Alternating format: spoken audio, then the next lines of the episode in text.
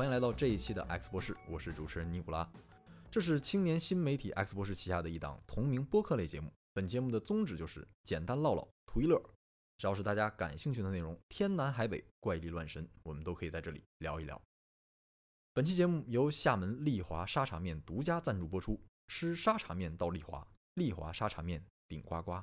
这个就在前几天啊，由这个奈飞台湾出品的《咒》已经上上线了。呃，到目前为止呢，这个片子口碑还是不错的，评分也比较高，六点八分。我相信不少观众也不少听众也已经看过这个片子了。嗯，今天呢，我们就来简单的聊一聊《兽》这部片子以及它背后衍生出来的跟民俗以及宗教有关的这些恐怖元素。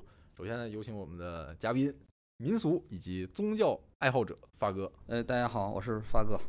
还有我们的另一位嘉宾，这个土生土长的闽南人，也是闽台文化的爱好者邵健。大家好，我是吴少健。这个二位都看这片子了吗？看了。呃，你们如果给这片子打分，都打几分？少健先说吧。可以，我先说，我给他一个八分，因为感觉到了，感觉到位了，已经看两遍了。豆瓣给六点八，感觉有点低了，因为我感觉他那个整体这个取景啊，选人全是从这种最草根的地方入手的。所以有一种很故乡的感觉。故事也是取材于这个台湾经典的都市传说嘛，到时候咱们好好聊聊。我整体觉得这剧情特别棒，比方说那个整体的故事，你一开始会觉得女主角好像是个受害者，但你看到后面，她才是最后的大 boss，她要释放一个大怪物出来，我就不多做剧透了，大家看了就明白了，绝对值得二刷。发哥，你怎么看这个评分？呃，这个你刚刚说这这，我觉得还挺逗乐。你说这好像不是这个恐怖片，好像是那个解放的江歌，最后最后解放出来了，是这个追女性追求自由的一个史诗哈。呃，解放大黑佛母嘛，差不多，解放一个压抑的神。哦，可以可以，我对这个片儿评分七点五分吧，但是七点五分，呃，在我心中就是比较高的一个评分。我跟邵健这个评分的这个观点不太一样。我喜欢这个片儿是出于它那个两大元素，一个就是导演的技巧，就是就是大家比较诟病的嘛，就是说这个他开始诅咒观众。但是我觉得这是一个技巧，一个技术，有点像话剧里边就打破第四面墙嘛，这种感觉是互动还挺有意思的。那第二点呢，就是这个片儿吧，可以视作台湾民俗啊、宗教的大杂烩，就什么都有。都往里边塞，塞的特别满，特别多，就像关东煮，也有点像那个麻辣烫，哎，你吃什么食材里边都有，你就会感到有点惊喜。所以对这个片儿，我还是觉得很有新意，可以说是今年这个很有意思的一个恐怖片儿。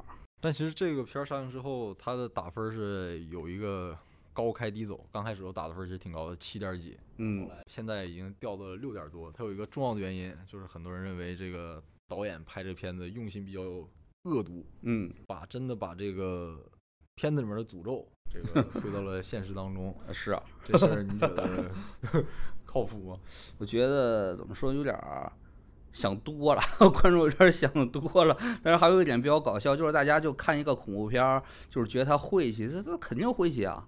你看恐怖片，难道是你求这个好运吗？好运来吗？这肯这也不是这个，是吧？这肯定不是一个喜气洋洋的事儿啊！但是这个片子其实它是有一个真实的故事背景的，就是发生在二零零五年的高雄。嗯，就当时高雄有这么一家人，然后也是突然之间就起机，这个起机就是用简单点说就是鬼上身了。然后这一家人这个持续了好长一段时间，就起机，他也有可能神上身，也可能鬼上身啊。但但是这个片子里面其实就是高雄发生那个案子。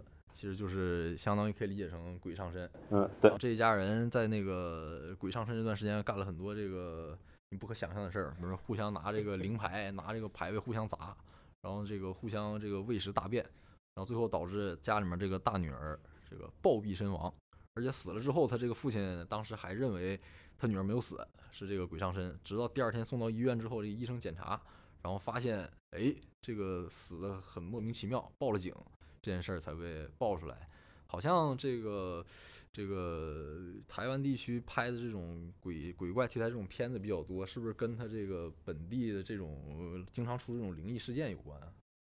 有啊，之前不还是有一个那个红衣小女孩事件？这是台湾的吗？是是台湾的，台湾的啊。红衣小女孩是啥？就是讲了一群人去旅游是吧？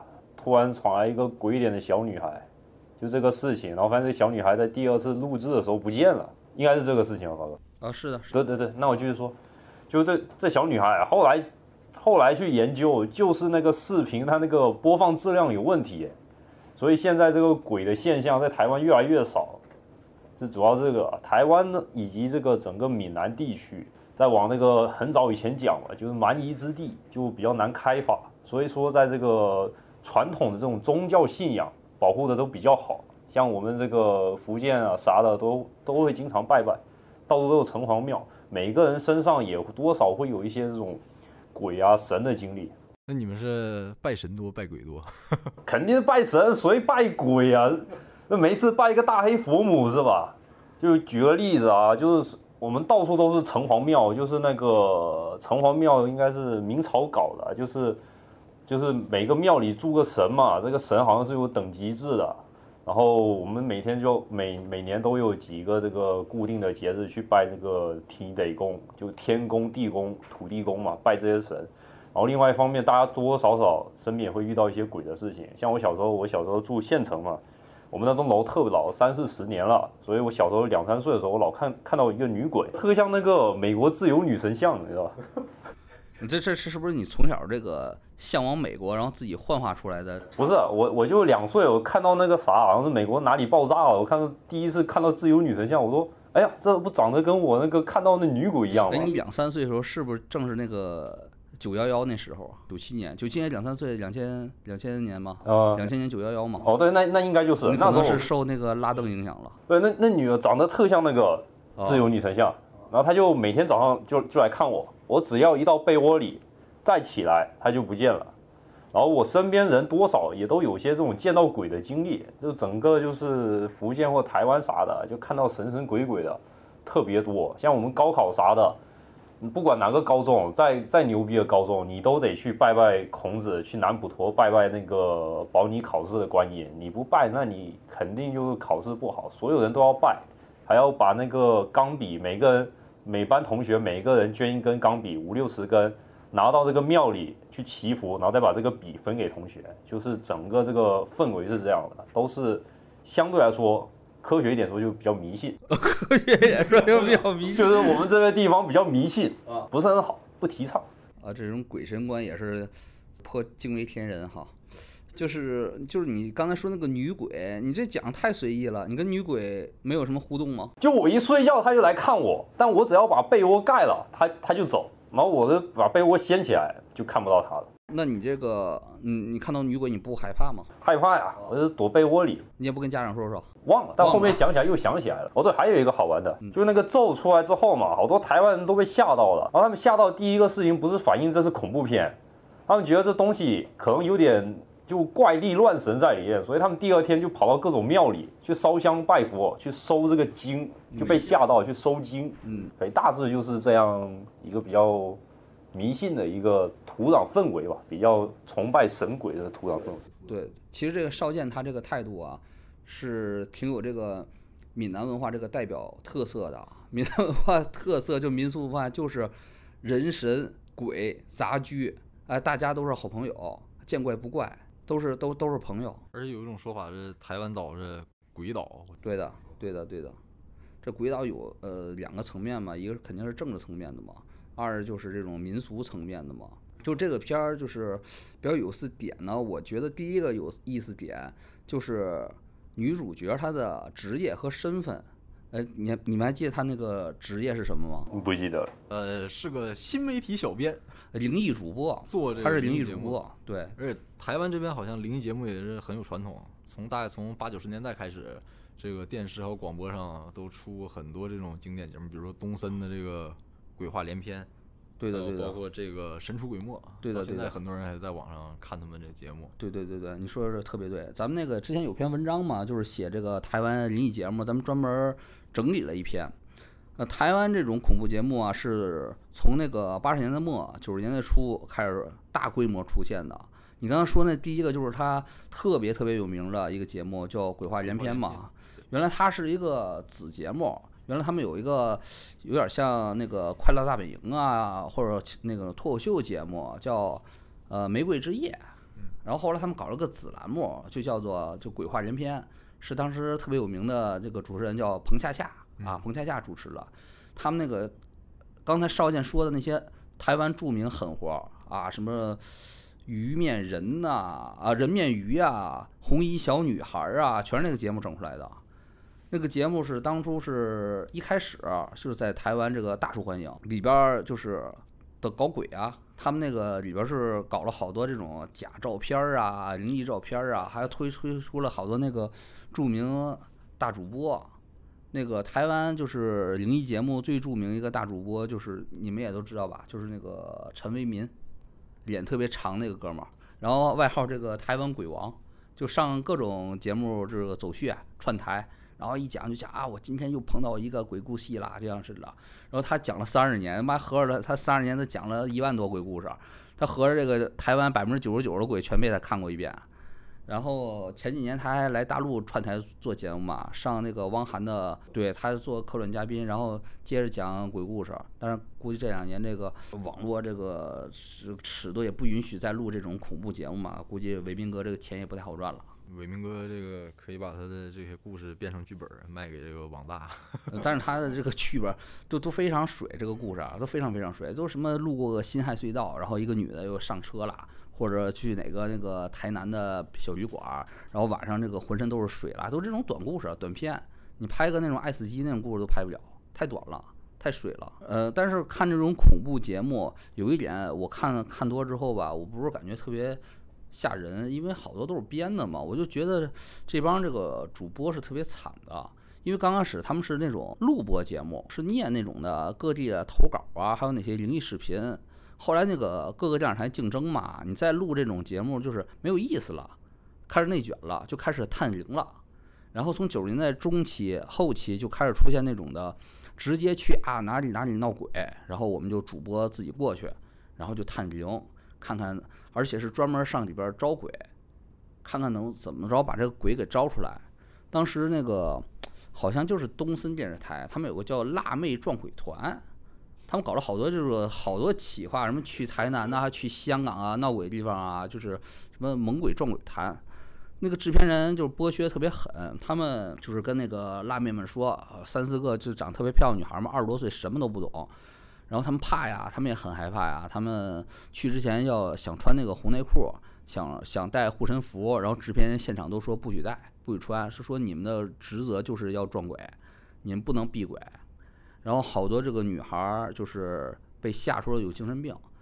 呃，后来就是《康熙来了》录过一期回忆，大约都过了十年二十年吧，就采访当初这些撞鬼女主播，有的的确是有很大的个。精神阴影、心理阴影，然后那个精神有点不太正常，不能提这种事儿都是。那说明《咒》这个片子其实还是有原型的，因为在这个片子里面，那 个最开始事情的起因也是这个女主还有她那几个朋友是搞新媒体的嘛，也也是玩狠活捉捉鬼特工队，然后跑到人家这个村里面啊，就踹 寡妇坟哈，踹绝户坟。对，也是因为这个最后招鬼上身。对，但是就是现在有个新的观察，应该少剑知道啊。其实现在台湾这种灵异节目啊，其实已经有有点时衰了。现在是不是当年最火的九十年代了？因为现在整个台湾的这种呃娱乐行业呀，都开始大幅下降。就很简单，就是 W 少了嘛。现在台湾经济也不太景气嘛。现在这种灵异节目不是特别吃香了，因为台湾人看疲了，就这点活儿，而且台湾人现在玩的活儿也不狠了。少健可以介绍一下，现在你说这个灵异直播玩狠玩活最狠的是什么人啊？玩活最狠的肯定那批小主播，之前是在猛手，现在是在那个 B 站，虎哥、刀哥、邪哥，邪哥玩的是最狠的，然后他现在不知道去哪，我可以跟大家说说这几个人啊。邪哥他玩啥呢？他去跑那个这个荒郊野地那个神仙庙，把里面那些神仙的牌位全部拿起来，然后放电音乐跟他们一起跳舞。然后去砸人家那个，把人坟挖出来，把人家那个坟给砸了，然后吃人家那个放了几个月的贡品。然后现在邪哥已经不做了，不知道去哪了。然后虎哥他他也是玩狠活的，他他狠活没邪哥那么邪。他虎哥他玩啥？他就他不没女朋友嘛，然后就直播说：“哎，兄弟们，我找个女朋友。”然后他就把被子掀开，然后里面放一个女的纸扎人，然后他就跟那个纸扎人亲嘴啥的。然后他还去啥？他去他同样也是偷吃贡品，然后挖坟，然后在坟里睡了一夜。然后他那时候就气血还挺旺的嘛，然后眉毛也挺浓密的。现在你可以去看他状态，就整个脸白白的，然后眉毛也没了，然后讲话也挺虚的。然后他现在直播效果也没那么好，比方说他那个团队还有他，他还有个小弟，虎哥小弟叫刀哥。这个刀哥他没玩这种神鬼的狠活，他去干嘛？去跳跳冰冰窟窿。刀哥去跳冰窟窿，然后去吃生吃芥末，就是他的狠活是建立在对自己的虐待基础上的。他没有去那个不尊重这些神鬼，所以刀哥现在混得还不错。现在狠活玩的最狠的就是东北的这批人，然后福建、台湾现在没有什么玩狠活的，都已经内卷到已经开发完了，没有故事了。那个小龙，小龙探灵，但我看感觉是有剧本的，所以没有刀哥、虎哥那么猛。刀哥、虎哥就无剧本演出，就纯纯不尊敬是吧？见着坟就刨是吧？但是你看，其实东北这些主播是吧，他做这种整活都是，你感觉喜剧效果有余，恐怖效果不足，哦 不像是这个闽南地区是吧？他们搞的这种灵异还是真的挺吓人的。呃，刀哥、虎哥他们那个经历是比较正常的吧？你说哪儿就是你玩探灵一下就给你撞上一个狠的，是吧？来个狠活儿就是啊，这是可遇不可求啊。所以说戏剧嘛，戏剧就是要把冲突性、这种偶然性全都给你拼一块儿，什么元素都有。那比如说你像这个咒这个片子里面，其实它有很多这个元素还是有真实原型的，啊，对对跟，这个民俗还是宗教其实都是相关的。你比如说他们在探这个封印佛母的这个地道里面，就出现了好多这个元素。你比如说镜子，对，有人说是这个导演自己也说，说他设置的这个这个像镜子阵一样东西，其实相当于是一个结界，嗯，就把这个佛母以及他这个诅咒封印到这个洞里面。那其实就是光的反射原理嘛，就互相反射嘛，让这个佛母找不到嘛，迷宫嘛迷宫嘛，镜子迷宫。其实这里边这个镜子是一个小的细节，其实最有意思的就是大黑佛母本身的设计，本身设计是什么？它这个大黑佛母是原创的，它这个显然是吸收了这个藏传佛教的造像方法，然后设计的整个的大黑佛母。大黑佛母，你看它是八臂吧？它应该是八臂，在那个藏传佛教里边儿，八臂佛佛像是非常多的，比如说大黑天、玛哈嘎拉，金刚，呃，对对对，大大黑佛母这个词儿，我觉得它就是拿密宗的这种呃护法呀、神佛啊拼起来的。大黑应该来自大黑天嘛，佛母，嗯嗯呃，藏传佛教佛母很多嘛，比如那个大白伞盖佛母、长寿佛母很多很多，所以这个导演应该是前期准备不少资料，然后他就挑，他觉得哪些他看着比较嗯奇异，比较有这种故事性，他就组合了一下。我看过一个他那个后台的背景资料，这个片儿其实预算不太高，他把主要的预算你知道花在什么方面了吗？是两块儿，花在两块上了。一个是道具，对对，就是其实就是道具，而且就是两个道具，你猜猜是哪两个道具？应该是我猜应该是封印佛母的那个山洞啊，不是那个那个还很便宜的啊。哦。少爷，你猜猜？他有个啥话我忘了。对，你说的没错，就是两件最费钱的道具，一个就是大黑佛母的造像，第二个就是画在那个庙里边顶上那个唐卡，就大黑佛母唐卡。这两件道具是最花钱的两个，也也花了很多很多的时间，因为它是等于说两个核心道具嘛。这个东西立住了，大黑佛母立住了，这个壁画立住了，你这整个的氛围才起来嘛。因为它必须营造着这看起来像一个真正的一个宗教，它不能闹着玩似的，是吧？所以它这个造像是请了一些懂佛像、佛像造像这种规矩的师傅做的，但是它这个是有忌讳的，忌讳什么呢？因为你造了一个不存在的一个一个一个邪神嘛，或者邪佛嘛，这本身就是有点违背佛教原则的嘛，所以引申到第二点就是大黑佛母那个脸，它其实里边是挺有讲究的。就是大家都说，哎，大黑佛母，我就不剧透里边是什么了啊，这这是里边一个要素，它诅咒中心嘛。大黑佛母的脸，它是一个恐怖的中心，它怎么造这个像呢？他导演不可能大黑佛母造像，我真的去引用，比如说文殊菩萨，比如引用观音菩萨真像，我做一个这种项目，那岂不就是谤佛了吗？这是罪过很大呀，是吧？由于台湾人他不敢不敢这么搞嘛，所以他想，哎，又得吓人，又不能谤佛，所以最后设计出了那样一个怎么说呢？这个黑洞是吧？一个超级黑洞啊。我觉得这点，所以说我是给他评分比较高一点嘛。我觉得这个导演很聪明，很会很会就是扬长避短，很会就是取巧。而且你看，除了你说的这个他用的这些道具之外，还有很多有趣的元素。你比如说反复出现的一个头发，嗯，头发，在那个封印佛母的那个洞里面供的是这个头发，然后还有这个人吃头发的这种桥段也有。是是是是，头发也是那个头发这个点是很有意思的，头发这个点是典型的传统巫术的道具嘛。就比如人类学家那本著名书嘛，叫《金枝》嘛，里边记录了各种巫术仪式嘛，人类的巫术仪式，头发是一个重要道具。头发这个东西在巫术领域是看作你人的生命的象征，一个生命的连接、生命力的本身的象征。所以从正向角度，咱们的古代都知道，如果你如果你跟你的情人、亲人离别，有的人是会送你一撮头发，然后搁一个宝盒里边儿，这就说我生命的一个象征，赠予你，然后陪伴你这些日子。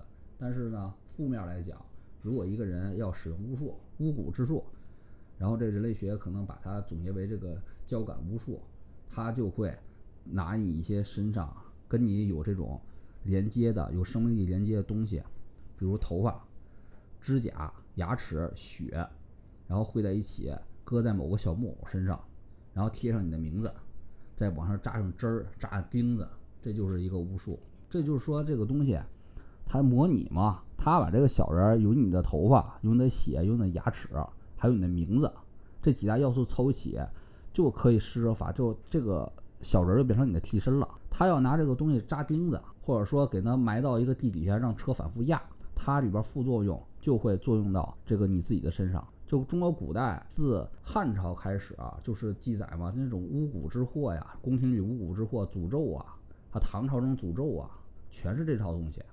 必须要用你身上的东西，所以说那个里边这个片儿也杂烩了嘛，他好像是给大黑佛母就是上供上头发吧，是吧？或者是让那个蛤蟆吃头发，那这个啊供桌上面放的几束这个头发，还还有还还有牙齿是吧？那有牙，对对对，啊还有耳朵，对啊，像耳朵，所以说大杂烩嘛，把这种巫术连接一起嘛。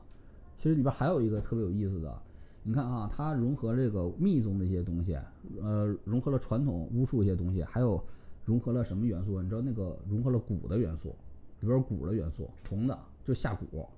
这里边就是小女孩儿是什么情节来着？吐出虫子来着。吃那个菠萝罐头，啊，对对对对，就是那个驱法嘛，他们那个让小女孩就是驱邪嘛，然后里边那个阿清公、阿清婆，然后让小女孩七天不吃饭嘛，不，你刚才说是恶大黑佛母，它并不是恶大黑佛母，它是恶那个里边下的蛊，恶那个虫子，用饥饿疗法嘛，比较物理的方式嘛，就是虫子在你身体里边，人比虫子能扛嘛，你七天不吃不喝，你可能十天死，但虫子七天死，你提前你死之前把虫子先饿死，但是如果你那个吃东西了，虫子缓过来了，它又产生反噬了，它是用了巫蛊了这种的道理，所以它大杂烩嘛，它它会的太多了，非常满。就是这个店里面还有一个桥段，嗯就是出现了几次，就是都会有人身上被抄满这个看不懂的这种佛经，嗯，靠这种方法来这个辟邪，或者哦是这个抵消佛母的这种诅咒，这种事儿是有什么依据吗？有，这是也是有典故的，啊，就是非常有名的日本那个古典的这个小说叫叫怪谈嘛，就美国人写那个怪谈，然后它里边有个故事叫乌尔方一。乌尔方一的故事就是一个小和尚在庙里边撞鬼，这个女鬼晚上总找他，他就有点虚嘛，他问这个老和尚怎么办，老和尚说就是你把经文抄录在全身，然后这鬼就不能靠近你了。然后小和尚就是把自己的全身的确是抄上经文了，但小和尚比较懒啊，小和尚两个耳朵没没没没录上经文，然后晚上他就在那儿打坐念佛，然后鬼又来了，小和尚就在那儿念佛，说我肯定没问题吧。然后那个女鬼一看他，哎呀，全身都有经文，但是耳朵没有，就把他耳朵给揪走了，俩耳朵揪走了。他就出名无耳方一。那这种这个身上纹抄佛经或者纹佛经这种事，在中国有吗？有的，因为你说的说是日本文化里的，啊，有的，他这个抄佛经是从唐朝传过去的，因为那个唐代是非常信佛的嘛。唐代就是长安好多这种的浮浪子弟，有点像现在 rapper 嘛，就是他们喜欢纹身，有的就是纹一些这个古诗词啊，纹一些佛像，还有就是纹满背佛经，纹《金刚经》。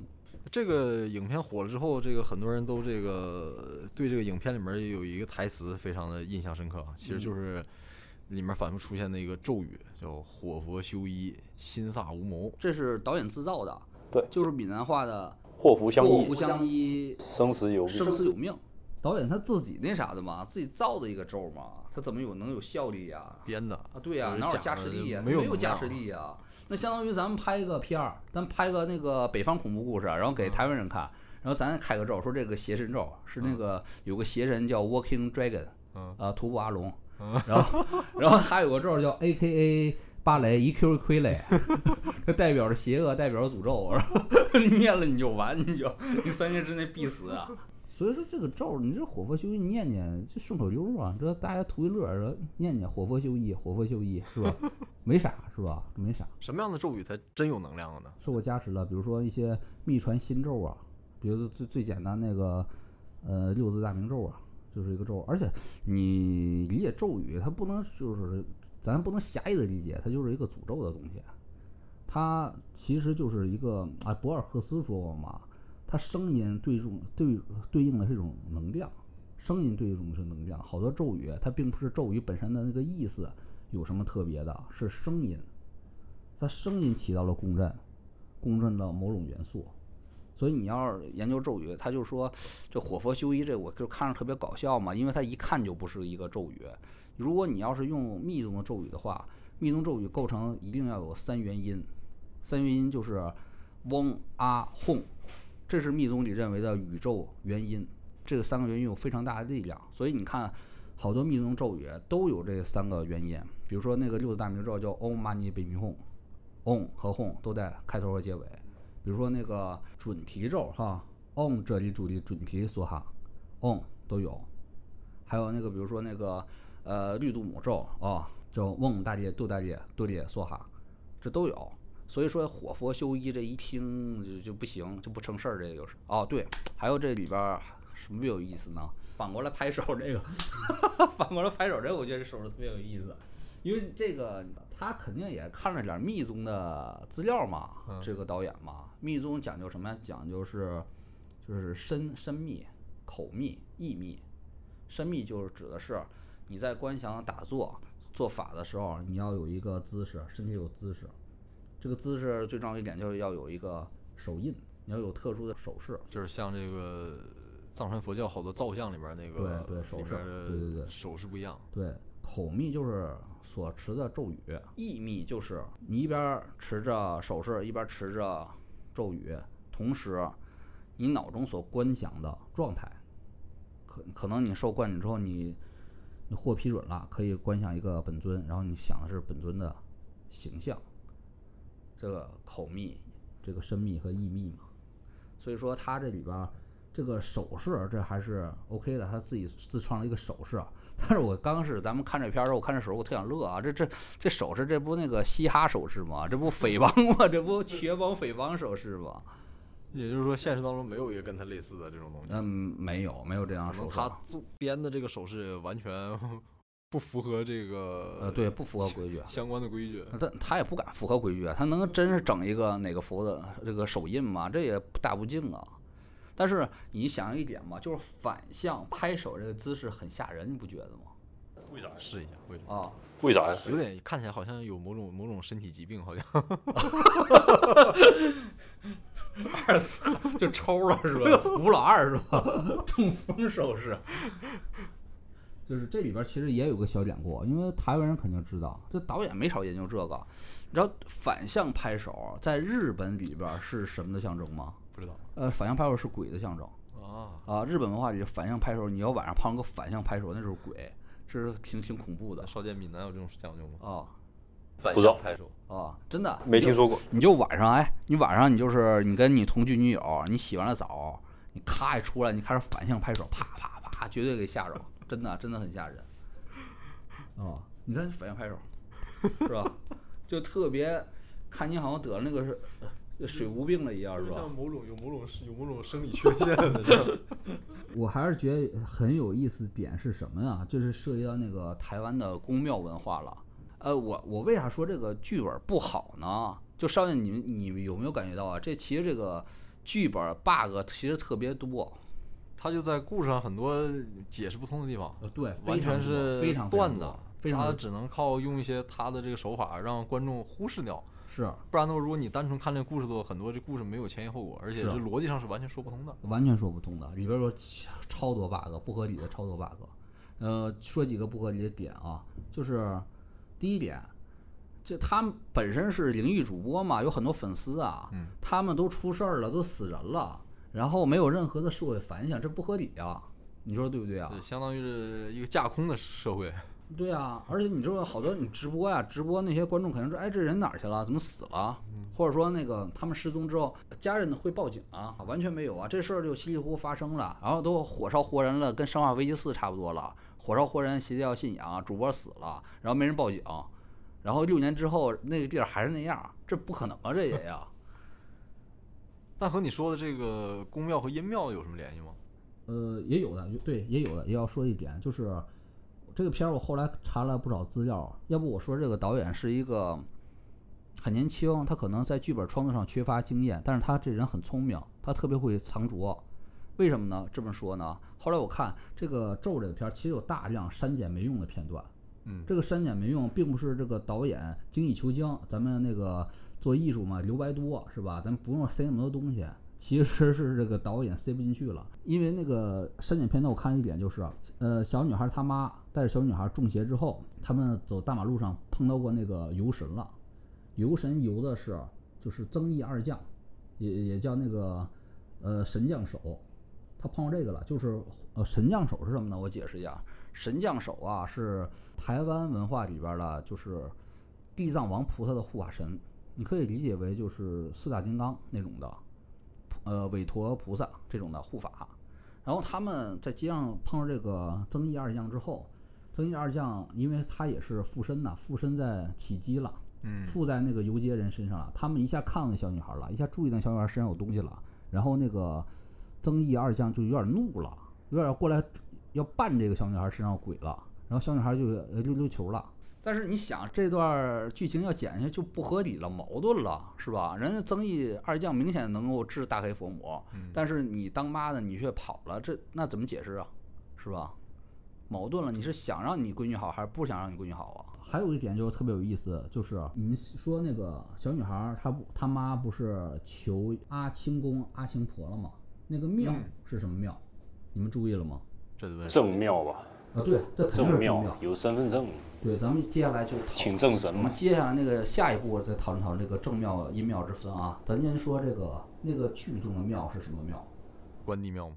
呃，我做了点研究，我做了点研究，就是我特别好奇那庙到底什么庙，但是这个剧里边没有明确提出来，而且我查了查网上那个台湾那边论坛讨论，他们就是也猜这个是什么庙，因为那个导演故意把这庙好多信息给掩盖住了，就是我瞥到了一丝就是一个镜头，因为那个有一个官仓的，好像一个牌位写的是关仓，嗯，写的关仓要，所以那个庙我推测啊，不是周仓庙就是那个关帝庙，就是台湾有专门的周仓庙，因为这个台湾这个关公信仰崇拜特别特别盛嘛，关老爷是最大的这个化石人之一嘛，所以那个周仓有专门的庙在那边儿。然后接下来就是推论为啥他没敢就是特别重篇幅描写那是什么庙嘛？你们想过吗？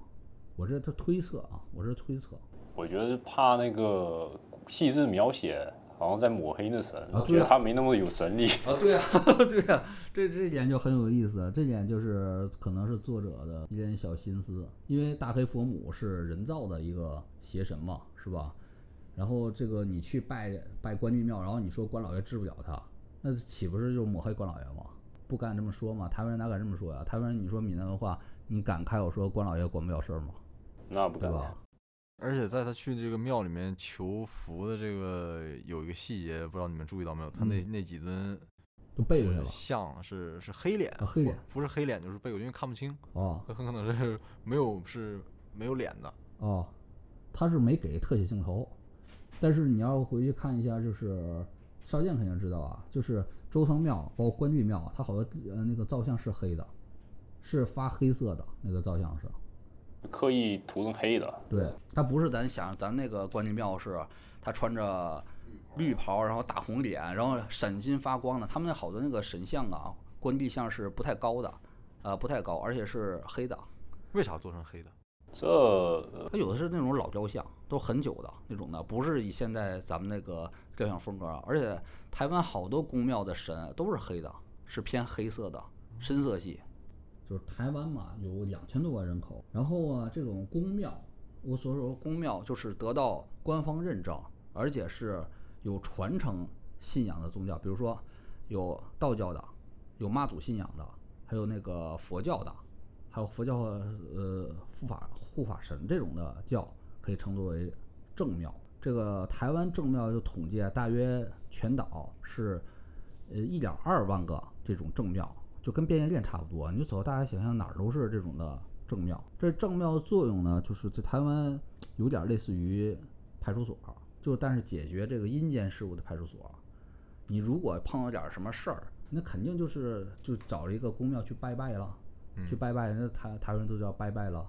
而且公庙最大的这种扛把子，这个关公、三山国王、三太子，这是几个这个比较，还有还有刚才那个少燕说的那种土地庙、天地宫啊，就土地庙啊，当地的城隍这种的，是几大这个正牌宫庙。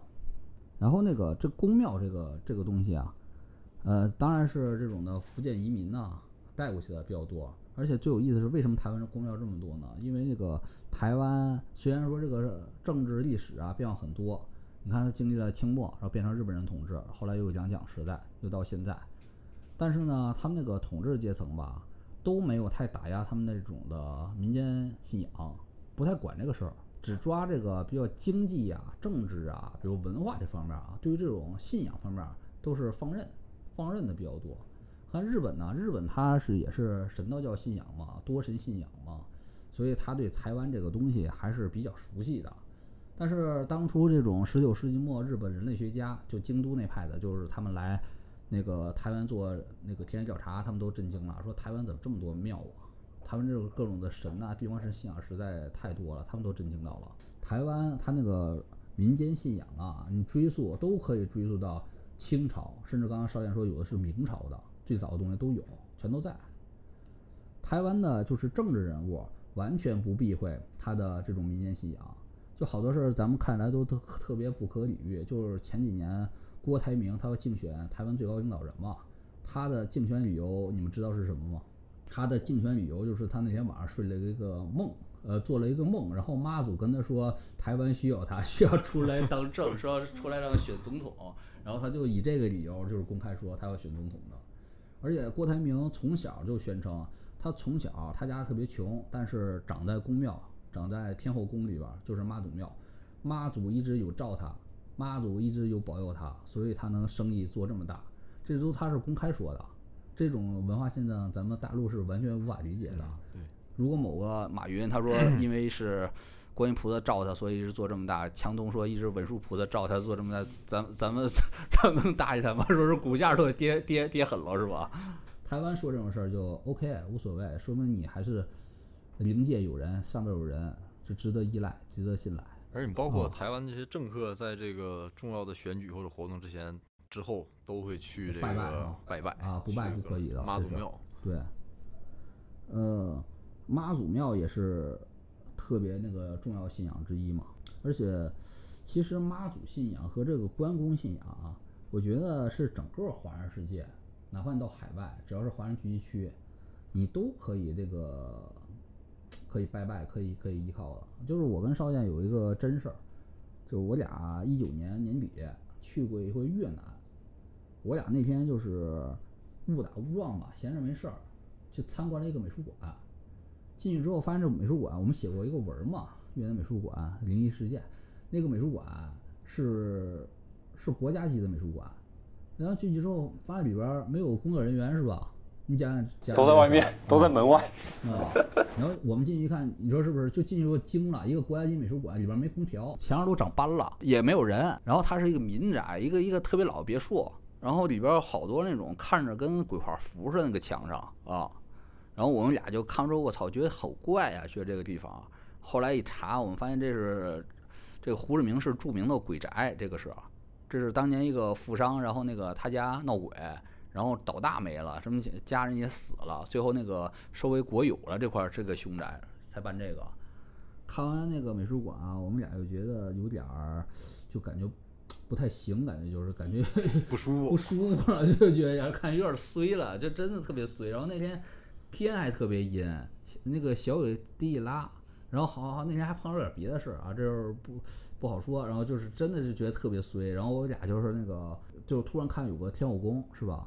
对，天后宫里边有妈祖，妈祖旁边有一个偏殿，里边是关公，还记得吧？然后我们俩立刻钻进去，然后疯狂拜拜，然后就感觉好了很多。然后就没就感觉好很多，我靠！然后我还那时候问那个少剑呢，说那个妈祖呃保河北人吗？我 我当时说这问题，你咋回答的？妈祖忘了保啊，啊全全国华人都保。啊，只要说汉语他就保啊。对啊，我怕他听不懂啊，就是心诚则灵。刚刚讲妈祖嘛，然后宫庙另另一大巨头那就是关老爷嘛。关老爷相当于三军总司令，土地公相当于就是个排长，而且台湾那得有好几千个排长，好几万个排长，那 但总司令只有一个。就给讲一个特别有特别逗的一个事儿啊，就讲宫庙文化，还有这个关公崇拜啊。呃，就是台湾有一个特别著名的都市传说啊，叫关公斗女鬼，你听过吗？有点有点像关公战秦琼。也不叫斗女鬼啦，这关老爷当然那个对女鬼还是手拿把掐嘛，这是啊，就是关公以德服人，就是降服女鬼一故事，特别有意思。时间是发生在两蒋时期，然后地点是高雄，高雄就有一个漂亮女孩，很年轻，她跟一个国民党军官呢恋爱，这国民党军官好有点家暴倾向吧，这种的渣男，然后呢就是不知道发生什么矛盾了，就把那个女孩啊在那个女孩家给捅死了。啊，捅死了这个他该坐牢坐牢，该枪枪毙嘛，这都不在话下啊，按下不表。然后这个女孩捅死之后啊，他觉得太冤了，久久没有脱生，一直在那就是成了怨灵了，就开始闹。后来就是有一个人把这房子买了，凶宅给买了，这个女孩就一直闹他，闹他真是把这个人也折磨快不行了，有点像这个咒里边这个状态了啊，已经这个缠上了，整的不行了。这人呢也找一些道士来做法，都治不住。道士说这个女的太凶了，我们治不住。这个男的就开始去关帝庙，就就就去拜拜了，去求了。他就诉苦啊，就说关老爷出来主持一下公道啊。然后那个这个真是不像话呀。然后关公就是显灵了。关公是怎么显灵的？关公是以附身的情况，一下降身到契机了，降身到当时围在旁边围观的信徒上了。然后那个信徒他一下就把庙里供着那个大关刀啊，几十斤大关刀一下蹬下蹬下来了，就拎着关刀就跑，就拉着这个人就去那哪儿了，去那个宅了，去那个宅，然后当场就说那个让那女鬼出来，那女鬼也出来了。但那女鬼嘛，你想女鬼是比较疯狂的状态嘛，就跟那个街上打架那个泼妇差不多嘛，就就嗷嗷叫唤啊，也不说为啥，就嗷嗷叫唤，就是在叫唤。然后关公就觉得是有蹊跷嘛，也不能不好就一刀就把他灭了是吧？然后他就一跺脚，把那个当地那个土地给震出来了，就有点像《西游记》里边孙悟空薅土地嘛。然后就问土地，你给我讲讲这事儿来龙去脉。然后土地就说了，哎呀，这女的也不容易，这女的当初是被国民党军官给捅死了，然后这个怨气太大，就在一直闹。然后关公就心生怜悯嘛，关老就说你这你也不容易是吧？你也不容易，这个咱就好话好说呗，就有点讲道理，就像《教父》里边那个维多克里昂嘛，咱咱咱咱讲讲道理嘛，是吧？然后一直在那劝劝那个女鬼，劝女鬼劝了四个小时，然后中途有意思什么呢？因为这事儿在高雄已经传开了，说关老显灵了，在治这女鬼呢。然后高兄好多人都围过来了，当地有很多人就在围围观。但是呢，你知道起机有一个有个原理，人不能老承受那么高的力量，他受不了，就跟耗电池似的，人很快就耗干。就是所以说，这个关老爷不断的换替身、换附身，基本就是半个小时就换一个，因为站不住了，就一下换了十几个，就围着信徒咔咔就上身，上完身就再找女鬼再唠。唠了四个小时，把这女鬼就给收服了，给它摆平了，把这怨气给给给消服了。这是台湾最著名的这个关公那些降服女鬼事件啊。你查查，就是网上有多是这种的，很多很多。所以说这故事里边儿，你可以看出啊，这个关公啊，在台湾呐，他像一个灵界的化石人，就路不平关公来铲是吧？啊，这个礼不公呢，这个关公来说，呃，灵界的龙头大哥，呃，龙头大哥，哎，是以理服人啊！我觉得真是看这个，我就这关老爷更是这个非常佩服，非常，而且关公信仰在台湾有好多特别逗的都市传说，就是有一个也是一个青少年，然后他在那个台湾山里啊徒步迷路了，他就有点害怕了，有点鬼打墙了，然后走不出去了，然后他就那个特别着急，他就拜拜就求，然后这时候他发现那个对面走过来一个穿帽衫儿、穿帽衫儿的一个人，就是嗖嗖嗖过来了。他跟我说：“哎，大哥，这这是哪儿啊？我能不能走出去啊？”那大哥说：“没事，你就往前面走就行了。”给他指条道往前走。然后他注意那个大哥啊，穿那个帽衫儿就很像那个周杰伦第一张专辑《范特西》里边那种帽衫，你知道吧？这脸挡特别严实。然后大哥一指道，他一翻，他一看大哥那脸是通红通红了，就说：“大哥怎么了？喝了是吧？是吧？”然后他又没在意，他就往前走，他们走走走走就出去了。再走一看，那块儿有个关帝庙，他忽然觉得，我操，穿帽衫这是关公啊！关老穿帽衫儿显灵，这台湾也特别有名。我说帽衫关公。刚才你就聊那个原型嘛，你说他是那个三太子上身嘛？我觉得他绝对不不可能是三太子，因为这个正信里边有一个最起码的一个元素，就是佛是不讲附身的，神可以讲附身，神不是随便附身的，尤其不可能附身去折腾你，或者说要你点东西吃，吃点东西是吧？那是不可能的。神附身的条件就是降神，降神一般都是做护法、平事儿。就刚才咱咱讲那个关老爷那种奇迹，你刚刚说那个原型啊，然后说那个是高雄吧，他们家是吧？对高雄啊，这一家六口是吧？四口，呃，闹爱闹，那肯定他不是不可能是三太子啊。那三太子在这个台湾民间还是很屌的，还是很很很很讲义气的。你看这 这台湾优神不最火就电音三太子嘛？嗯，蹦迪嘛都在这儿啊。他肯定是就是假借三太子的名义附身的这种怨灵，然后目的就是整点吃喝，或者说就赖上你家了，你家就得供着我。这种事儿，这个大陆民间也挺多的，就湖南就有案例，你听过吗？没有，就是那个，就都是假借大人物名号嘛啊！我是那谁谁谁这个附身，你得供着我。不，这个走进科学不讲过一次吗？就是这个男孩儿，然后半夜吸血吃鸡，然后那个被家里摁住了，说你被谁附身了？他说我是左宗棠啊。但是不可能左宗棠嘛，是吧？左宗棠要混到这个地步，那也太惨了。也可能没人供奉。那不能，我觉得左宗棠最起码得混个城隍当的的。但是那个咱们大陆这种唯物主义国家嘛，遇到这种事儿不信呐，是吧？肯定不信呢，肯定得治你啊，肯定得搞你啊。台湾呢有个特殊的就是情况出现了，这就我要说的，就阴庙文化。什么叫阴庙文化呀？就很简单，中国古典历史就把这种崇拜叫淫祀，就是民间的、非法的、不正规的，还有目的不不纯的。台湾主要淫祀啊，还有或者说阴庙啊，拜的是什么东西？其实拜就是鬼。咱们以正常的逻辑，如果你家要是闹鬼的话，你想第一逻辑肯定是，要不我呃不信都是幻觉，对吧？我唯物，要不就是想法找人来评事儿嘛，是吧？找一些道士啊、喇嘛呀，找一些大师啊来评一评这个事儿。但台湾选择了第三条出路，是什么出路呢？供起来，啊，这这绥靖政策是吧？那就是有一个鬼就得供一个鬼啊，这啊，所以 台湾阴庙特别多呀，你知道吧？台湾阴庙特别多呀，就是你要是当地出事儿了，这出出地鬼了，老百姓就惹不起他，太牛逼了，就给他建个这个建个庙，绥靖嘛，绥靖政策。刚才咱说那个关公呃降女鬼事件，如果关老爷没降住，或者不是不能说没降住啊，就说这事儿他没找关老爷，咱们说哎，咱家咱咱就私下解决，民间和解是吧？你也别闹了，我给你建一个建一个庙，或建一个祠，给你供起来，然后你还罩着我点儿，大家友善合作，这种事儿台湾太多太多了。我跟你讲一个，就是台湾比较有名了，这个这小地方小乡村特别多，比如那个有一个南部有一个仙女儿吧，女神吧，叫仙女娘。然后她是什么人？她她不是什么成仙了，已经修到地仙人仙了。她是什么？她是一个得肺炎，肺炎那个去世了一个女孩儿，呃，死之后他就他觉得冤，他就变成鬼在那儿飘着，他就在附近闹。然后呢，邻居呢都知道他闹之后成为厉鬼了，就把他那个尸体抠出来，然后拿盐水泡上，半烂不烂的尸体拿水泡上，就开始供着，建了个庙，叫仙女庙。然后用那个整个大红布把他身体咔给缠住，然后那庙里就就拜拜，非常非常多，套路有点有点像泰国的鬼泣大拿，很像很像那种东西，很像那种东西。还有的就是很多很多了，那个台湾当地好多庙叫王爷庙，什么王爷？那少剑你知道都什么王爷吗？不知道。那里边好多 王爷是里边供着东西是那种的，呃，是是那个淹死的渔民或者投河自杀的女鬼的尸体，那泡着，那就是王爷。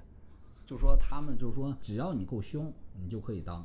而且为什么有这种阴庙的祭祀呢？因为在台湾的观念里边，这个县官不如县管，你知道吧？你天天你你供个观音菩萨，你天天念，那你这个怎么求得着啊？你也不熟是吧？观音要管的太多，对，管不到你这儿。而且那个你但是拜阴庙拜鬼，那好处可就大大的了。因为根据佛教观点，那鬼啊鬼有你知道有什么功能吗？鬼有他心通，你在想什么事儿，他能知道。而且鬼他那个状态，他能预言，做一出基础的预言。比如说就是彩票买彩票。我再给你讲一个关于阴庙的案例啊，非常夸张，在台湾当地是比较有名，但是咱们可能大陆没怎么听过。这案例你听着肯定就瞠目结舌。就是在一九四四年的时候，日本有一个飞行员很年轻，叫山浦茂丰，他在那个太平洋海战嘛，在那个台南地区跟美国空军就是大战嘛，被美军就击落了，就是坠毁在台南了，当场就身亡嘛。死之后，过了好几年，二战已经结束了，但他这个鬼魂一直就是在那块儿飘荡，就闹鬼。呃，那当地都是农民嘛，很纯良的，都种种田的嘛啊，尤其还碰到这这种日本鬼，还是还是个他好像军衔是个少校之类的，军衔还不低呢，还是。然后那个他们就很怕嘛，很怕，他们就还是搞出绥靖政策嘛，在当地他死坠毁那地方给建了个庙，你知道这个庙叫做什么庙吗？叫做飞虎将军庙，他把他他把他就是册封为飞飞虎将军了，然后在里边儿就你看那个庙，就是供奉着他那个照片儿，穿着日本皇军的照片儿，然后在里边儿就是呃水果鲜花自不在话下嘛，然后他们有专门的庙祝守着那个庙，每天就是点七根香烟，播放日本国歌《军之代》，每天早上播放《军之代》，播放完《军之代》，然后播放那个海军军歌。啊，就叫那个啊海军歌叫什么啊？不是海军，叫什么？就是《姜文鬼子来》里边那个开头那个噔噔噔噔噔噔噔噔噔噔噔噔噔。噔噔噔噔噔噔噔噔噔噔噔噔噔，就这个，啊就今天晚上就是轮番播放这歌，这是这是他们特别夸张的一个事儿。然后就是接下来讲了，就是为什么老百姓拜阴庙嘛？这好处肯定得有好处啊，是不是啊？要不也不能光是绥靖啊，不能光是怕你呀、就怕这个，因为刚才说了嘛，就是鬼啊，它有一定的神通，预测未来，有有他心通，第就是他心通就知道你心里在想什么。还有一点就是预测未来。其实咱们那个一般意义上讲的都市传说啊，讲那个笔仙儿啊、碟仙儿啊，起那普通的起机啊，就上身呐、它不根本不是什么神，全是鬼，全是那种那个旁边飘荡的鬼，然后要受你一些这种的供养，比如西西那种你上的香啊，西西你给的苹果啊、大米饭呐、什么的，都是恶鬼道的众生，这都是简单吃点儿就是呃讨口吃的，所以说那个呃法力比较低嘛。如果啊你要是被供起来这种阴庙，或者死的比较惨的这种的，他那个能力相对就高一点儿，而且他就是因为没人供，你给的供，所以他可能会帮帮你嘛。这就是要提到了台湾文化里边儿特别有意思的点，就是拜阴庙特别昌盛的时候是哪个年代？你们知道那个拜阴庙特别昌盛是啥年代吗？特别特别盛。不知道。咱要根据唯物的角度嘛，你哪个时代时代变化最大、最动荡，最动荡、最财富波动大，哪个年代就是迷信、拜阴庙、银色就最猖獗的时候。很有可能是八十年代，我啊感觉，对，没错，完全没错，就是八十年代，就是八九十年代就大概就是那个电影《黑金》那个时代，啊，对对，那个年代，那，超疯狂那个年代。呃，首先那个年代是台湾本身的这个历史政治就波动比较大嘛。说那个时代那个两蒋末期啊，和社会上全是黑社会，一清二清这种的，是吧？然后同时台湾那时候股市超火，呃，房地产超火，整个经济都超火，欣欣向荣，所以好多人呢就是拜这种阴庙求东西，求彩票。尤其那个时代就是彩票，台湾那个彩票特别热，有人把这个那个时代八十年代九十年代初称为这个大家乐时代。嗯，大家乐就是彩票，他们疯狂买彩票。就是当初被禁了那个游戏不能提名字那个游戏，那背景就是在大家乐时代嘛。然后他们拜那个也是个也是个邪神嘛，附佛外道，拜是子姑观音嘛。就是台湾人拜一庙夸张到什么程度呢？最狠狠到直接就趴到那种的荒郊野岭的坟上、野坟上，而且就挑没人祭祀那种的野鬼野坟上就拜，还有专门去太平间的，去那种火葬场的。专门找那种灭门凶宅，在这拜拜，就是跟鬼说：“这位老爷，我来拜你，我认你为神，我给你供养。然后你告诉我，告诉我那个叫求名牌嘛，求就是六合彩，或者说那个大家乐的中奖号码，就好多人就这么求的，这都是真实存在的。如果要想看到这段资料嘛，就是当时那个台湾比较火的一个艺人叫诸葛亮，搞笑艺人，他拍了个电影叫《天下一大乐》，里边直接有这种情节，就台湾人就拜这种的阴庙。拜鬼，当然这种东西啊，时灵时不灵嘛，求这种阴庙嘛。然后那个你要不灵的话，好多人就气急败坏嘛，就把造那些鬼像啊，或者一些求的一些神呢，全都砸掉，砸了，全都砍砍断砍断四肢，这种骂，疯狂辱骂，疯狂那个拷打。然后那个台北啊，有一个专门的寺叫西寒寺，专门收这种被这种抛弃的神鬼这种佛牌都供起来。然后那个有人就专门看过吧，里边有什么神，就是被砍断手脚的猪八戒、孙悟空，还有各种那不知名的那种的牌位，就各种的鬼啊，他奉上为什么仙公仙婆这种的，全都在那个西安寺里边。野鬼收容所，野鬼收容所就特别的投机主义、功利主义。然后再转回到这个咒里边，这个大黑佛母可以说是银寺，但它不是拜一般的鬼，这个大黑佛母。如果要是严格的说，应该算是附佛外道。呃，附佛外道什么意思啊？就是以佛教的一些的理论经典，然后去解释这个神的来源。正经的佛经里边根本没有这种东西。这种事儿在台湾还有以前那个，呃，大陆邪教也非常非常多。附佛外道，这叫。那你说这种附佛外道只是人为编出来的，还说有这种东西？这种东西解释成叫附佛外道啊？都是编的。啊，绝大多数都是人为编的，就是台湾这种附佛外道也很多。附佛外道，我觉得才是一个可以称作邪教，因为这就有体系了。比如说有有有神了，有经文了，有些仪式了。一般要拜鬼啊，那就是单纯的拜拜，这些仪式全都没有。复活外道里边就是可以用佛教来解释。你看那个真实的台湾复佛外道非常非常多，最经典的有个叫宋七力，不知道你们听说过吗？宋七力黑金嘛，黑金里边不有个大师吗？会影分身嘛？然后那个那个，这个是真是，他这个原型就是宋七力。宋七力他是在火爆是在那个台湾八九十年代嘛，就是成名起家。然后他呢绝活是什么呀？他绝活就是。他绝活其实引用了好多那个佛教的基础理论，然后进行自己的附会。他就说，人佛在自在心中，你可以通过观想、打坐，然后直接接接到那个宇宙本源。接到宇宙本源之后，正统佛教讲的是正悟空性嘛，是吧？是这种的，说生菩提心嘛。他说你你这个得到之后就一个本领，很牛逼。你能产生影分身，你知道吗？就能产生影分身，你的分身可以出现在世界的任何角落。然后那个，我怀疑他有一个轮双胞胎兄弟，可能是。然后的确，台湾有时候总看见他，就是 A 地点，就是此时此刻在 A 点，然后又发现那个同时同刻 B 点出现了另一个他在那溜达，就他就是老玩这些把戏，应该魔术、化妆吧、特效之类的。然后。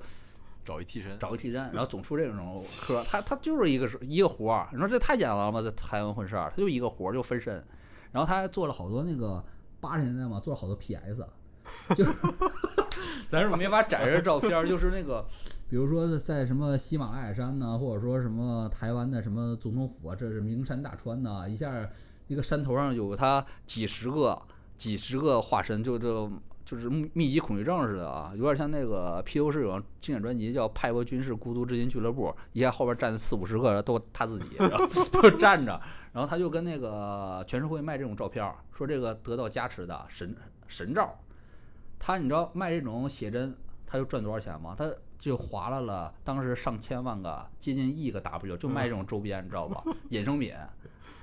卖潮玩盲盒这种，这花了上亿 W，然后那个台湾哪个政客是他忠实铁粉啊？是那个谢长廷，谢长廷就跟他帖子，啊，这不跟那个黑金里边一模一样吗？一样的剧情啊，李群跟大师的帖子吗？这是的。然后这是一个著名的宋其礼，然后那还有一个著名的那个复活外道叫观音法门，观音法门里边是那个。这个大姐是个大姐，叫女上师，叫那个海青海无上法师。青海无上法师，这大姐特别逗。这大姐，这大姐就是早年间是上那个外国语学校的，英语特别好。然后台湾有个正心大法师嘛，叫那个那个那个圣严法师啊，特别牛，特别牛的，很很牛的一个圣严法师。然后那个圣严法师总要去海外，就是做讲座，那大姐就旁边跟着翻译的。翻译完之后啊，他就觉得摸摸的路数差不多了，觉得自己可以啊，觉得这你来我也能来。然后，但是这个圣严法师是非常非常牛、非常厉害、非常正信的一位法师啊。他是旁边相当于那个《西游记》里边的那些小怪、童子那种小妖精，然后跟这佛祖待几天，然后觉得自己得道了，然后自己创立法门了，叫观音法门嘛，说是是观音典型的那种邪教套路嘛，观音菩萨化身。已经加持了，代表观音菩萨说话。而最搞笑就是佛教里边就是没有女上师的，佛教里边你能当个尼姑、当个比丘尼就跟着听听是可以的，但是不能传法啊，女性不能穿法。那可能这这这这这不是我说，这是这这是佛教说的啊。女权可以找这个佛祖理论理论这个。然后就花了钱嘛，他他花了钱很简单，两个点。一是就是打坐，就是我搞一个场地，嗯，然后会员制，你进来就打坐，收费瑜伽，收费瑜伽，就是收费特别高。第二点就是素食主义，啊，跟整点好吃的那个素菜素饭，然后在那儿那个那什么赚这个这个饭钱，嗯，但是他经营特别好，他应该是那种的，他生早了，他早晚生三十年，他肯定现在互联互联网创业也是也是一个人物这样式的啊。你知道最离奇的是什么吗？他这个教是八十年代初创立的，但是在八九年就渗透到上海了。嗯，然后迅速被党中央注意到了，有一个特别的这复活外道，然后九二年就被剿灭了，灭了就被灭了。但是咱说这个观音法门呐和宋其力啊，其实台湾这个当局也不是不知道他们花了钱。然后呢，九六年的时候专门的成立一个叫做。扫黑那个灭邪教运动，就把他们全给扫了。扫黑灭佛教，因为他们这个重要保护伞，一个是政客，一个是黑道全是后边有人罩的。先是，要不他们也不是傻瓜是吧？那肯定有人说了，哎，我这个东西骗人啦，骗人了，大师就闪一边啦，脚头就往上上了是吧？棍子往上招呼嘛是吧？就这么运作，很简单运作模式嘛，就是黑金这个电影把里边那个。呃，大师啊，政界黑社会的关系描写的非常到位，就是非常到位。那是最搞笑的是呢，这个，呃，这宋其力进去了一招儿，现在又出来了。现在老人家也都七十大几，八往八十了。二次创业吗？二次二真的二次创业了，真的二次创业了。你知道宋其利现在在哪儿创业啊？什么平台啊？知道吗？现在他在 YouTube 创业呢，他在 YouTube 这粉丝已经过百万了。哇！大 You YouTuber 还是讲了，还是讲影分身呢。然后谢长谢长廷还跟他那个站过台呢，说这当年那个七弟兄啊有点冤枉了，还涉到我们那个台湾的一些不好的政治风气啊、政治斗争啊，把这个好好的大师啊给耽误了，是吧？然后大师说摆摆手说没有事，没有事啊哈。大师在 YouTube 上还能表演影分身吗？大师大师现在都做一些那个心灵演讲这样式的。大师，你看那个大师演讲会，我那天观摩了一下，大师演讲会平均参会年龄都是在七十五岁以上。也，你想七十五岁老头儿，我估计闹事儿的也少是吧？比较稳定的一个客户群，稳定供养，稳定传法。而且现在大师讲的都是比较像心灵按摩，就是做人要本分，呃，要善良，要向上。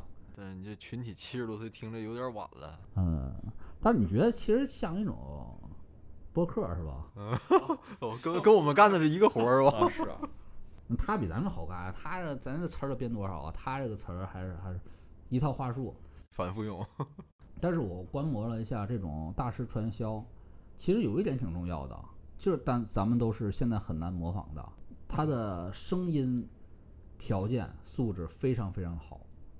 你在那个场地里边儿，你跟他听他说话，他说当然都是废话了，嗯，但是他的声音共振，他的音调频率，给你达到一种非常悦耳舒服、听着舒服。飘飘欲仙、解乏。你可能年轻血气方刚，你听点什么什么宣子居二柱哈，美滋滋一下。你七十五了，听一下这个宋七力是吧？美好的一生，这就过去了哈。你年轻时候听点这个巨二兔什么的，拿那种小刷子，就是对这个麦给刷刷刷一下是吧？拿那个舌头舔舔那种的声音，滋儿滋儿声是吧？然后晚上再晚年再听点儿七再听这受不了。正道的光是吧？还有什么那个特别有意思呢？台湾呐，台湾台湾不光有正庙，还有刚才说的，呃，阴庙拜鬼，还有说那个富佛外道这种外道邪教啊。还有一点就是它很有意思，就是大陆当初就是四九年这个更迭时代时候，好多大陆的那边的教宗教跑到台湾了，有三大，你都想象不到，就是一是张天师，龙虎山张天师是跟着撤退到台湾了啊，还有就是藏传佛教里边的格鲁派有四大活佛嘛，张家活佛也是跟着去了台湾这一派，还有大陆被认为邪教，啊反动会道门的一贯道也是跟着去了台湾，而且一贯道在呃那个台湾算作正庙。那现在还活着。呃，活着，活着挺好的，叫正庙。你要有事儿可以拜一拜一贯道，拜拜一拜无声老母。如果你要是人类学家吧，历史学家，你就你就要去台湾，你就太高兴了。哇靠，你能在台湾看到啊这帮这个当初那个白莲教啊、天理教啊、什么什么义和团的光荣传统都在台湾在武侠小说里才能看到的啊对啊在台湾你都啊能看到真的。啊，真的都还在呢，都还在。导演做的这个结尾处理，让所有的观众来看这个片儿，然后分摊这个女主人公这个诅咒，啊，这事儿到底是靠不靠谱？我 我就觉得这导演挺机灵的，这导演挺能整活儿。这导演还是说那个观点，这个导演我挺看好的。这导演就是很能藏拙，他编剧编的真是一般，但他整活整的是真是有意思啊。这个从电影创作角度，这这这非常有意思。但至于你说这个受不受到诅咒，呃，我觉得这这有点儿开玩笑了，因为是。你觉得观众不会受到影响？你也不能说完全不受影响，就相当于你在大海里滴了一滴这个砒霜，然后你就说它有毒，它的确也是有毒，但它剂量也是的确很小，啊，的确是很小。如果像什么呢？它其实一个最最典型的那个心理暗示，引导你负面想象。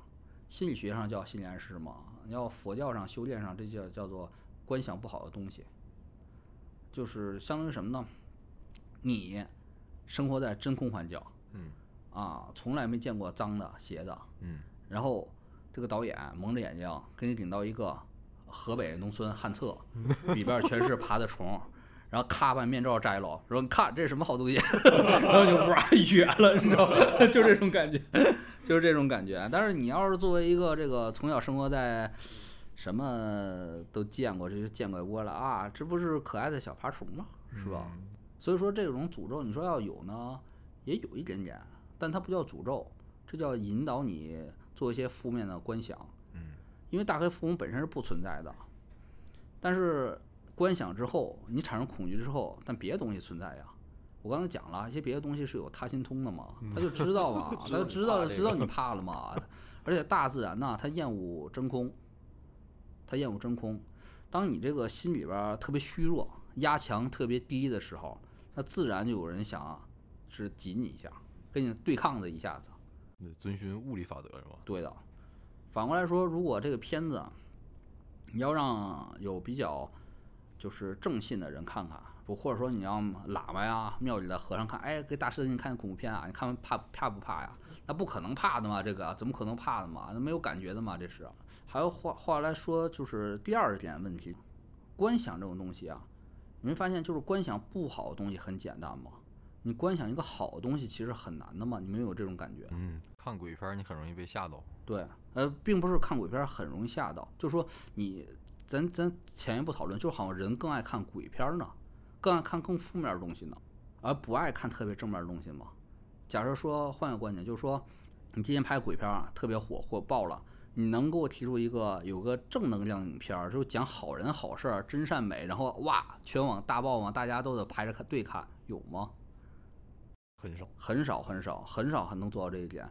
就是说，那个人呐，向下呀是一种本能。嗯，你看一些恐怖、色情、暴力的东西，你里边有那种本能，而且看完之后，你会有很快受到其中暗示。你要看那个暴力的东西，嗯，你就觉得过瘾；看色情的，你就来劲；你看恐怖的，你就尿裤子，是吧？你来的反应都很快，都很本能的刺激。但是你说这个，其实我看过不少那个佛教影片，很少人看。嗯，就是豆瓣评分人特别少，呃，有几个就是算火一点儿的，比如张扬拍那个《冈仁波齐》，嗯，好多人看睡着了，啊，睡着了。还有那个以前那个呃高山上的世界杯，嗯，还有一些讲那个，我觉得有片儿特别好，叫《禅》，就讲那个日本那个禅宗祖师叫道道元，然后上中国求法，然后后来传播禅宗这个故事，没人看，太无聊了，太不刺激了。就是前一阵儿有个照片嘛，挺有意思的，就是昆汀说嘛，啊，电影就是电影嘛，电影影响不了什么。其实我对这观点啊有一个呃补充，其实他其实说的，他看的电影都是经典的影片儿，都好片儿，《教父》啥的，看了之后影响波动不是特别大。但是你要是天天你就专门看恐怖、色情、暴力的，你看那种特别反，有点反反反人类的那种的啊，比如看那个前阵儿哭悲什么的，哭悲啥也没有就杀，那就砍，最恶心的东西观想给你往里加。你说你老看的东西，那你能什么波动都没有吗？如果你真的什么波动没有，那恭喜你已经达成了那个观想不进观的那个初步入门了，已经是。你看毫无波动啊，但是绝大多数人，尤其以现在这人的心理素质，好多成了现在末法时代嘛时代嘛，现在人的那个意志力、精神素质是很容易受到负面的影响。你看完之后是受影响了，但是你自己还没有发觉。嗯，如果你说你没有发觉的话，那比如说你要如果要反驳这个观点，你不太认可。比如说你能做到，你看了一个让你引起引起你性欲的东西，然后一下能止念吗？我不看。你能看到一个恐怖的东西，你感觉恐怖很吓人，然后你一下能止念，你说你不害怕，你这东西对你没有影响，一下能把念断了吗？你这这很难。你做不到，不可能做到。